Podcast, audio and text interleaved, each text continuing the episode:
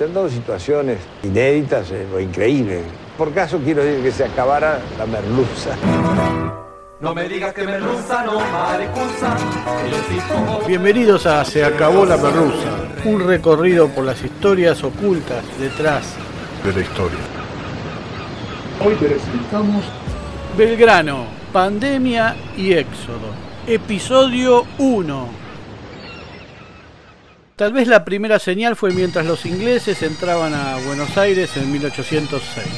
Manuel Belgrano, nombrado capitán de las milicias urbanas desde 1797 y sin ninguna experiencia militar, fue ascendido a capitán graduado del mismo regimiento y conminado a formar un batallón de caballería integrado por jóvenes del ámbito comercial. Nadie acudió a la cita y el rubio cónsul fue sumado a su propia compañía a las órdenes de un cabo lastimoso y varios muchachones de la clase alta a las que les gustaba presumir vistiendo uniformes militares. Destinados a cubrir un puente a la altura del riachuelo, o por ahí, Belgrano observa que los ingleses hacen un rodeo para evitarlos y pasar por otro lado. Desesperado, empieza a gritar con su voz aflautada a la tropa que los ingleses los habían eludido, pero su batallón emprende la retirada. Belgrano cuenta que llega a escuchar. Hacen bien en pedirnos que nos retiremos porque nosotros no somos para esto.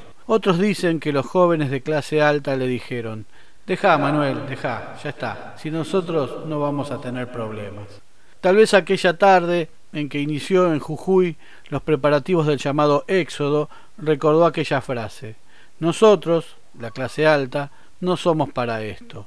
Belgrano llegó a Jujuy tras enarbolar la bandera por primera vez en las barrancas del Paraná. Venía cruzando dura correspondencia con quien representaba el poder real, Bernardino Rivadavia, quien tras ese día lo obligó a deshacer la bandera y olvidarla.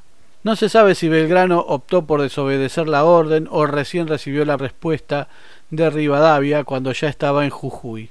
Pero días después de izarla por primera vez, el 27 de febrero de 1812, a principios de marzo, partió hacia Jujuy.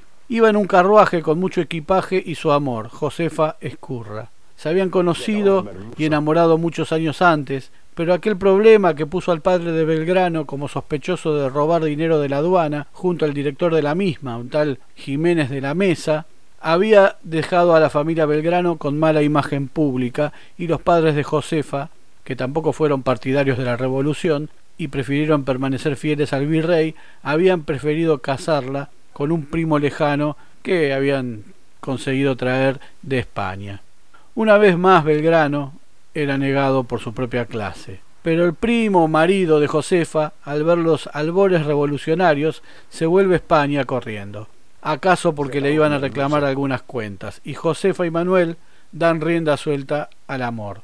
En un momento del camino, el carruaje se rompe y Belgrano llega a Jujuy a caballo y lleno de objetos que colgaban de las monturas.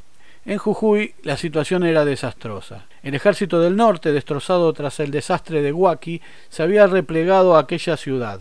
Recordemos que esa zona, para el virreinato, era la mitad del mapa, como para nosotros lo es Córdoba hoy. De ahí su importancia.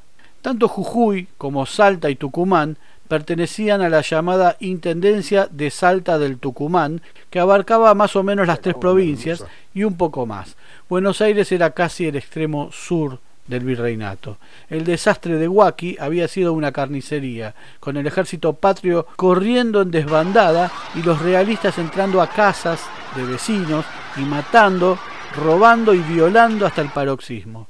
El comandante del ejército, Juan José Castelli, primo de Belgrano, era una especie de Che Guevara que hacía discursos muy convincentes, pero llevaba la situación al extremo de azotar curas y humillar a mucha gente del pueblo que ya no lo soportaba. Tras la derrota, Castelli fue enviado a Buenos Aires para comparecer en el juicio por sus acciones, que no terminó por la temprana muerte del excomandante a causa de un cáncer de lengua. El mando del ejército fue entonces tomado por Juan Martín de Pueyrredón, quien al cabo de un tiempo adujo sufrir de un neurisma y que podía morir allí súbitamente, dejando a los realistas todo el terreno para ellos. Así que ahí llega Belgrano, medio a las apuradas, pues Redón vivió 38 años más. A diferencia de su primo, Belgrano se hace querer. Tiene un cura amigo ahí que le facilita muchas cosas ligadas a lo ritual, no avasalla costumbres ni opiniones y termina por hacer jurar colectivamente la bandera en medio de una enorme e inusitada alegría general. El ejército no tiene muchos recursos ni armas y cuando los pide a Buenos Aires le dice que se arregle como pueda. Mientras tras la caída de Cochabamba, los realistas de Goyeneche continúan su avance por el norte. Desde Buenos Aires tienen una idea brillante, que Belgrano inicie la retirada hasta Córdoba y tal vez allí, tal vez, se podría presentar batalla con mayor cantidad de hombres y armas. Una locura. Perder Córdoba era dejar inerme a Buenos Aires a pocos días de camino. Pero Belgrano obedece, no muy de acuerdo, pero obedece. Empieza a comentar la idea a sus más cercanos y otra vez las clases pudientes, sus propios pares, lo denostan.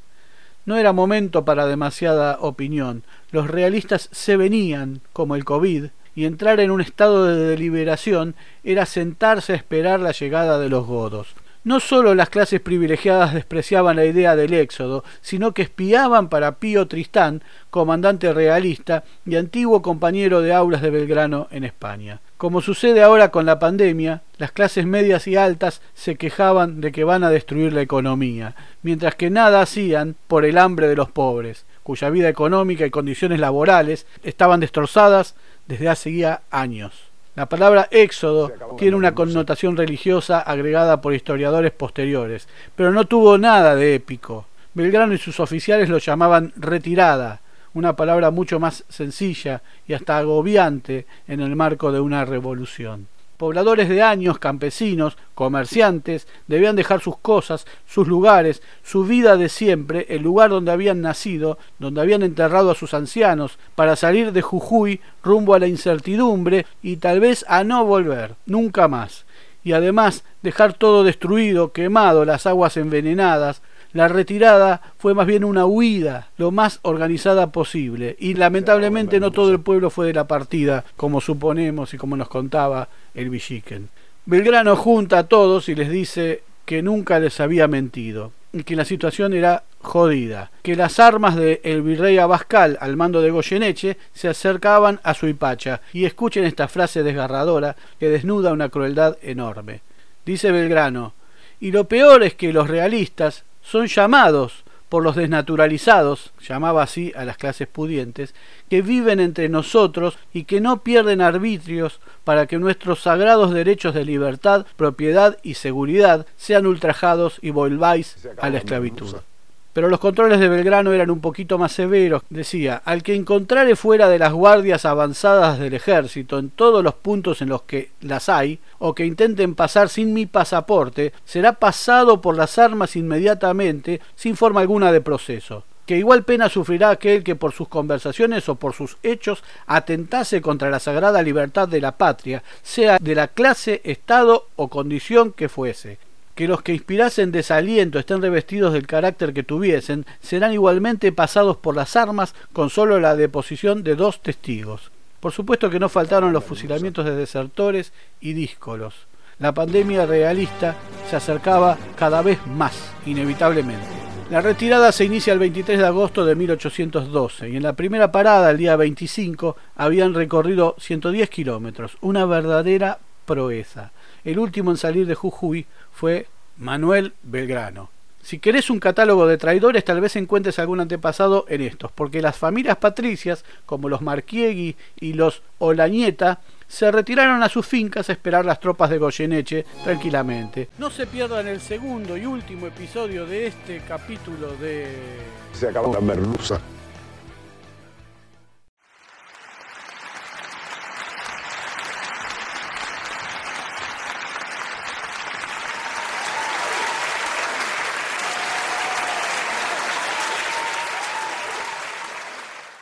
Muy pronto nuevos capítulos de Se acabó la merluza. Se acabó la merluza es idea, redacción, recopilación y hace lo que puede Jorge Tezán. Muchas gracias. No olvides poner like, suscribirte, campanita y todo eso que la red social admita. Hasta pronto.